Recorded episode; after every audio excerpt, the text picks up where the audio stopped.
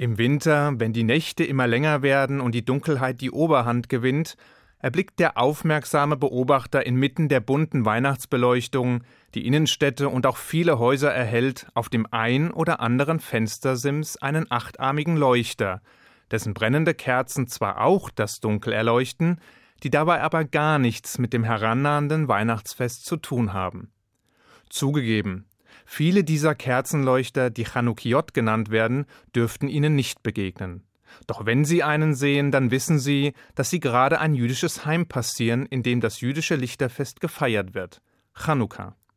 Jenes Fest, das in diesem Jahr von Ende November bis Anfang Dezember insgesamt für acht Tage gefeiert wurde und das von der Verpflichtung begleitet wird, acht Tage lang die Kerzen der Chanukia zu zünden und das Chanukka-Wunder öffentlich und für jeden sichtbar zu machen.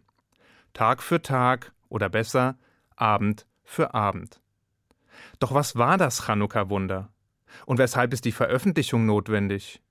Und warum feiern wir eigentlich Chanukka, das nicht selten als jüdische Konkurrenz zum Weihnachtsfest begriffen wird und sich wohl zu einem der populärsten jüdischen Feste entwickelt hat? Chanukka ist ein Fest, das wir wegen des Sieges der Makkabäer über die syrischen Griechen im Jahr 165 vor der Zeitrechnung und des Wunders feiern, das sich während der Wiedereinweihung des zuvor geschändeten Tempels in Jerusalem ereignete. Bereits einige Jahre zuvor hatten die herrschenden Griechen unter ihrem Anführer Antiochos Epiphanes IV. begonnen, den Juden den griechischen Lebensstil schmackhaft zu machen. Denn im Gegensatz zu den Idealen der Torah propagierten die Griechen ein Leben des Genusses und legten großen Wert auf gutes Aussehen und einen ausgeprägten Körperkult. Ihre Wertvorstellungen zielten vor allem auf die Perfektion des Körpers und die Betonung materieller Werte. Ideale, die der jüdischen Vorstellung von Demut, Toratreue, der Ausübung von Mitzvot und einer ausgeprägten Spiritualität diametral entgegenstanden. Rabbi Benjamin Blech beschrieb diesen Gegensatz folgendermaßen Was die Griechen verehrten, war die Heiligkeit der Schönheit, was die Juden die Welt lehren wollten, war hingegen die Schönheit der Heiligkeit. Zwar übte schon der Lebensstil der Griechen, der von Genuss, körperlicher Ertüchtigung, Wettkämpfen und sexueller Freizügigkeit geprägt war, eine nicht zu unterschätzende Anziehungskraft auf die Juden aus, so dass viele ihren eigenen Traditionen den Rücken kehrten. Doch da das erklärte Ziel der Griechen quasi eine feindliche Übernahme des Volkes Israel war, blieben das Festhalten an jüdischen Traditionen und Gesetzen den griechischen Herrschern auch weiterhin ein Dorn im Auge.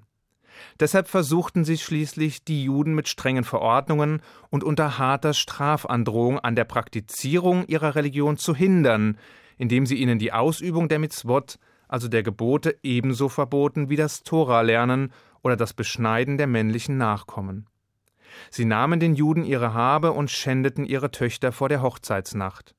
Schließlich drangen die Griechen in das Heiligtum, den Tempel ein, um ihn zu plündern und zu verunreinigen.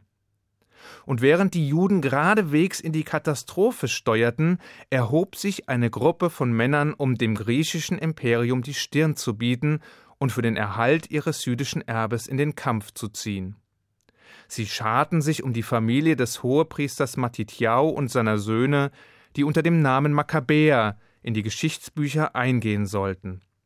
Makkabäer, das Wort, das als Zusammenfassung des hebräischen Ausspruchs Mi chamocha Madunai, wer ist wie du unter den mächtigen Herr, bekannt wurde und gleichzeitig aus dem aramäischen Makkaba, was Hammer bedeutet, abgeleitet wurde steht bis heute für den Widerstand einer kleinen, aber kampfstarken Truppe von Juden gegen einen übermächtig erscheinenden Gegner.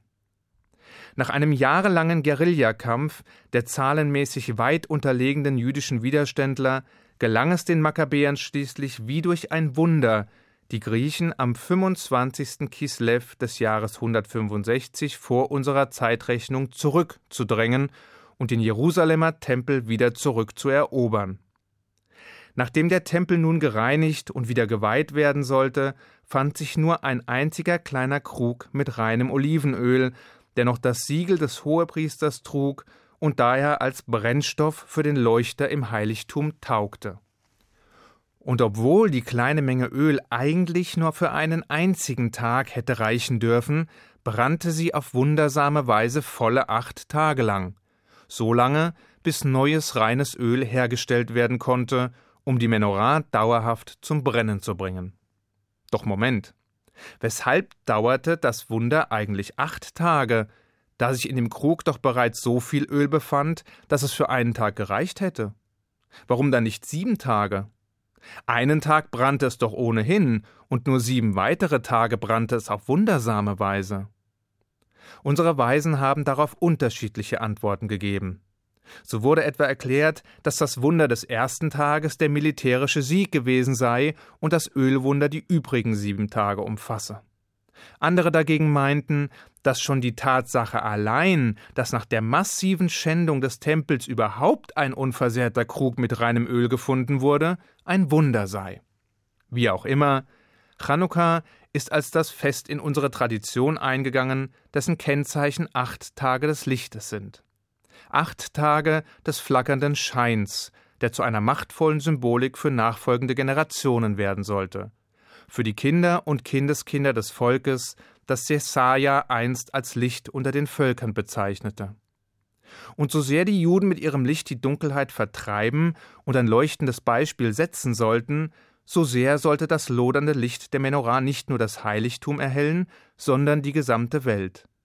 Als bleibendes Symbol, als ewiges Zeichen, als machtvolles Wunder. Ein Wunder von solcher Kraft, dass es unsere Weisen dazu bewog, das Chanukka-Fest, also das Fest der Wiedereinweihung des Tempels, im Jahr darauf als bleibenden jüdischen Feiertag zu etablieren. Das Begehen dieses achttägigen Festes ist wegen seiner Bedeutung und seiner Botschaft als eine der sieben rabbinischen Mitzvot in unseren Gesetzeskatalog integriert worden. Und obwohl es ein nachbiblisches Fest ist, findet sich bereits in der Tora ein Hinweis darauf. Chanukka beginnt am 25. des Monats Kislev, da dies der Tag des Sieges der Wiedereinweihung des Tempels und der Entfachung des Lichtes der Menorah war. Zählt man nun die ersten 25 Worte der Torah, beginnend im Buch Genesis, so gelangt man auf welches Wort? Auf das Wort Or, was übersetzt Licht bedeutet. Zufall? Eher nicht, denn Juden glauben nicht an Zufälle. Wie dem auch sei, Chanukka jedenfalls entwickelte sich im Laufe der Jahrhunderte zu einem immer populärer werdenden Fest, zum jüdischen Lichterfest. Und diese Popularität verdankt es leider nicht nur der eigenen Leuchtkraft, sondern auch der zeitlichen Nähe zum Weihnachtsfest, das hier und da auch die Bräuche unseres Lichterfestes beeinflusste. So hielten große Chanukka-Partys Einzug, und so manche Eltern fühlten sich durch die kommerzialisierten Weihnachtsbräuche ihrer nichtjüdischen Nachbarn gedrängt, ihren Kindern immer größer und teurer werdende Chanukka-Geschenke zukommen zu lassen. Welch traurige Ironie, wenn man bedenkt, dass es gerade diese materialistischen Verlockungen waren, die von den Makkabäern einst so heftig bekämpft wurden. Weihnachten hin oder her, die Entwicklung zeigt nur, dass die jüdischen Feste auch heute noch so aktuell sind wie damals. Dass der Kampf gegen Anpassung, Assimilation und materialistische Reize nie aufgehört hat und dass unser jüdisches Erbe heute mindestens so engagiert geschützt werden muss wie damals. Dass es den meisten Christen mit der Kommerzialisierung ihres Weihnachtsfestes und der zunehmenden Sinnfreiheit nicht besser geht, ist nur ein schwacher Trost. Denn es ist unsere Tradition, die es zu bewahren gilt. Unser Erbe, für dessen Fortleben wir die Verantwortung tragen. Unser jüdisches Licht, das nicht erlöschen darf. Nicht in dieser Generation und auch nicht in der nächsten. Und genau aus diesem Grund ist uns während des acht Tage währenden Chanukka-Festes eine besondere Verpflichtung auferlegt. Pirsumaini Sa, die Verkündung des Wunders. Es reicht also nicht, an jedem der acht Tage, die Chanukka währt, die Lichter der Chanukia, also des achtarmigen Leuchters, im Kreise der Familie anzuzünden und die entsprechenden Segenssprüche zu sprechen. Nein, das Wunder muss vielmehr kundgetan werden. Es muss publik gemacht werden. Es muss veröffentlicht werden. Es reicht nicht, dass unser Licht nur unseren Tisch, unser Wohnzimmer oder unser Heim erleuchtet. Der Leuchter muss stattdessen vor dem Haus oder auf dem Fenstersims stehen, sodass der Schein jeden Vorübergehenden erreicht. So findet der Glanz der Kerzen seinen Weg hinaus nach draußen, in die Öffentlichkeit, in die Welt und kündet dabei von den Wundern des Ewigen. Ich wünsche Ihnen einen guten Schabbat. Shabbat Shalom.